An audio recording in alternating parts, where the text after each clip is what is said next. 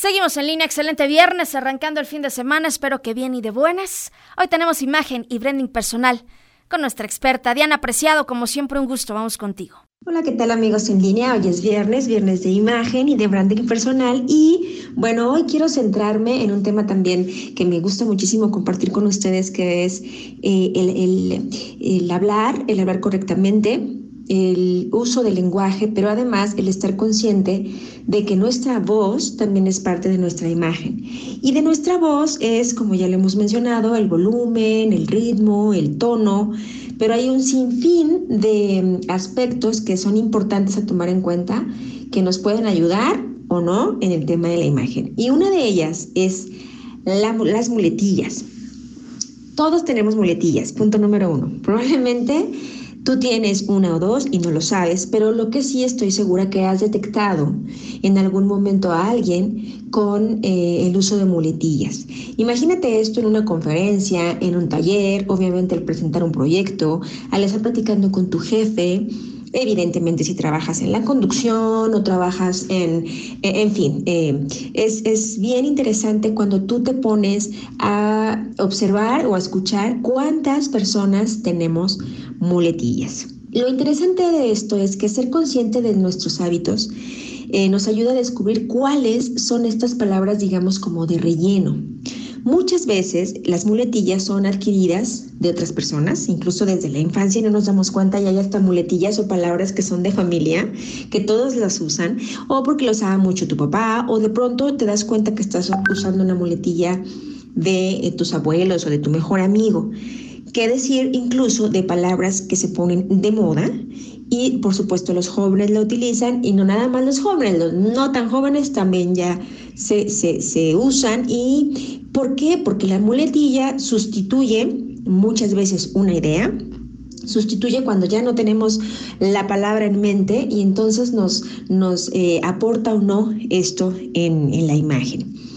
Las muletillas o las palabras de relleno, digamos, pueden dividirse o me gusta esta categoría que, que leí en, en, alguna ocasión y me hace mucho sentido. Las muletillas conjuntivas, es decir, estas, estas eh, palabras o ni siquiera son palabras, sino eh, sonidos guturales que lo que hacen es conjuntar entre una frase u otra como el este, pero también hay el mm, por ejemplo, te voy a dar un ejemplo para que para hacer un poco más descriptivo esto. Yo iba caminando, entonces compré una paleta de chocolate ¿sí? Esto es una parte, y fíjate, es difícil de hablar el ejemplo, pero lo he escuchado y se ha escuchado. Todos hemos oído a alguien así y las probabilidades de que tú lo has hecho también son altas. Luego vienen las muletillas muy dramáticas, haciendo mucho énfasis en las frases. Por ejemplo, es, este es muy, muy usual y se puso de moda, la palabra literal. El ejemplo. Había literal muchísima gente, era como un millón literal. Entonces yo iba caminando y literal cayó un chubasco, literal, literal. ¿sí? Entonces, eh, evidentemente ahí es una muletilla dramática tratando de hacer mucho énfasis ante la imposibilidad aparente de no encontrar las palabras para describir todo lo que estamos sintiendo o hacer una descripción que realmente el oyente entienda lo que queremos decir. De ahí la importancia de encontrar y conocer palabras que sustituyan o, o enriquecer nuestro lenguaje para poder hacer esto con palabras y no con muletillas. Luego están las muletillas pasarela. Estas son muy comunes, son las que se filtran al principio de una frase o de una oración y son eh, como algo así como, oye, te quiero decir, te quiero hacer una pregunta.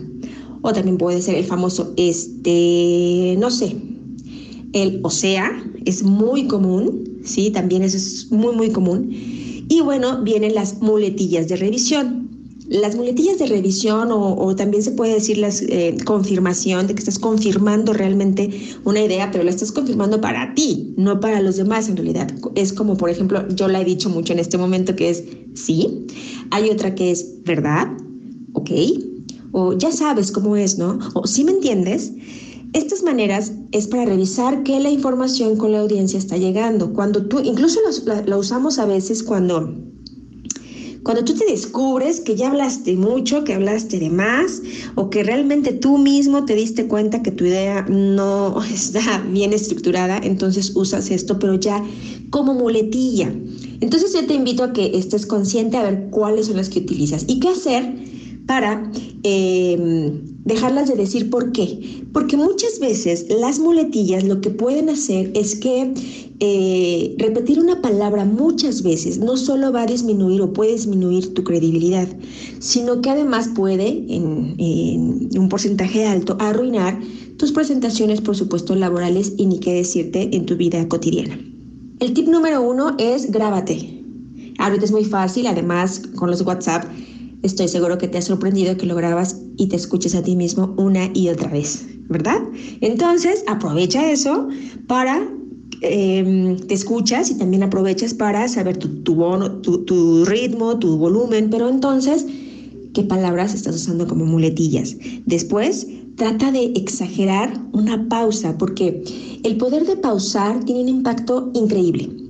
Rétate a ti mismo a seguir adelante cuando tú ya descubres que viene la, pausa, la, muletilla que estás diciendo, entonces trata de pausar, hacer estos silencios que además enriquecen también a veces el discurso. Depende cuánto dura el silencio, no mucho, por favor, pero sí esos silencios que te ayudan a, eh, a, que llegue la palabra que tú realmente tienes ahí y después de un tiempo vas a ver que tus pausas se van a acortar.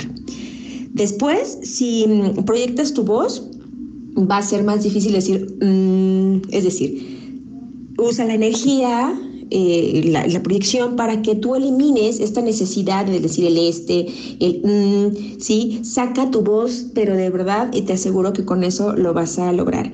Y no te preocupes, es el tip número cuatro. Si tú te das cuenta que la muletilla viene y que la dijiste, déjala salir, déjala fluir, solamente tenla consciente, pero enfócate en lo positivo. ¿Sí? Es decir, enfócate en que lo dijiste bien y que en la siguiente ocasión vas a dejar de hacerlo, pero no trates de centrarte tanto en eso porque se va a notar muchísimo más. Eliminar y tener consciente las muletillas no te va a tomar tiempo extra, lo haces cotidianamente, solo es un esfuerzo más. Lo interesante de hacer esto es que tu imagen se va a proyectar de una manera más creíble, por supuesto, coherente, congruente y vas a presentar mucho mejor un mensaje, vas a ser más claro y sin ninguna distracción. ¿Por qué no platicamos de esto en redes sociales? Sígueme en arroba Dianpre, en Facebook Diana Apreciado y en Instagram Diana Imagen y Branding. Gracias querida Diana, como siempre es un placer tenerte como cada viernes. Te seguimos ahí en redes sociales también siempre muy, muy activa. Permítanos un corte, regresamos con más, estamos en línea.